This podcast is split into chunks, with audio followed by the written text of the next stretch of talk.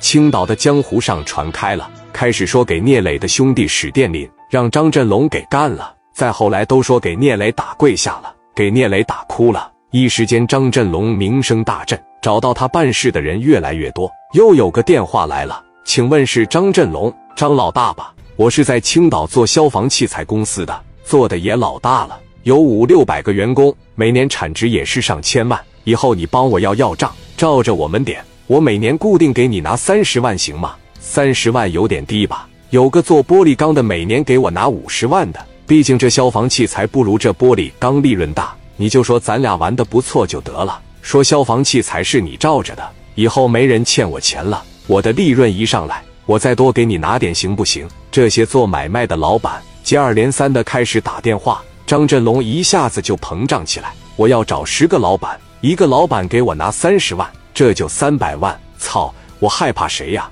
好日子不就来了吗？什么聂磊，以后都是青岛张振龙。最近有很多大小老板已经开始给他送钱了，挣上几十万绝对是有了。聂磊留意，史殿林、王群力听不着信，因为张振龙他们接触的那些人都太底层了，不是一个层次的。于飞手底下有个老弟的哥们听着信了，一本正经给于飞老弟说：“磊哥和飞哥的好日子要到头了。”怎么的呢？最近新起来个张振龙贼牛，给磊哥干了，给磊哥手底下史殿林都打跪下了。你不知道，而且给史殿林打的都不敢还手，就在飞哥的水库干的。你没听说过这事？我没听说啊。现在道上传的都沸沸扬扬了。你问问磊哥到底咋回事？我印象中的磊哥那是寸草不生的段位，怎么磊哥能让人打这样呢？我就纳闷了，这怎么回事呢？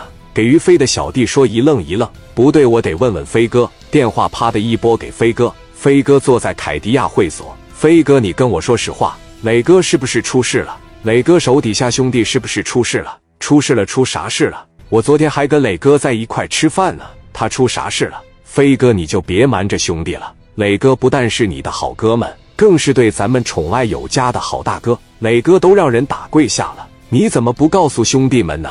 兄弟们知道磊哥受气了，是不敢干还是不敢打呀？你怎么能瞒着兄弟们呢？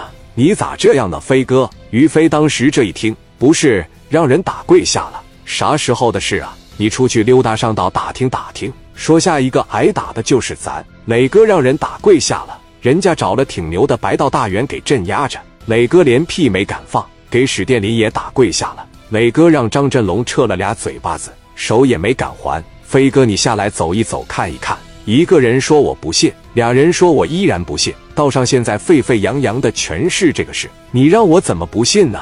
你别哭了，我看看怎么回事。把电话一撂下，飞哥懵逼了，从楼上办公室下来，出去转一圈，得到的回应都是：飞哥，你不知道啊，你才知道，聂磊让人打跪下了，史殿林跪下给人求饶，在水库才没淹死他俩。于飞问了十个，有俩说不知道。有八个都是统一说法，而且说的一个比一个变态，说给聂磊的眼镜都打爆了，眼珠子都扎破了。这不对啊！我他妈头两天我还跟聂磊在一块吃饭呢，他出事了怎么也不告诉我呢？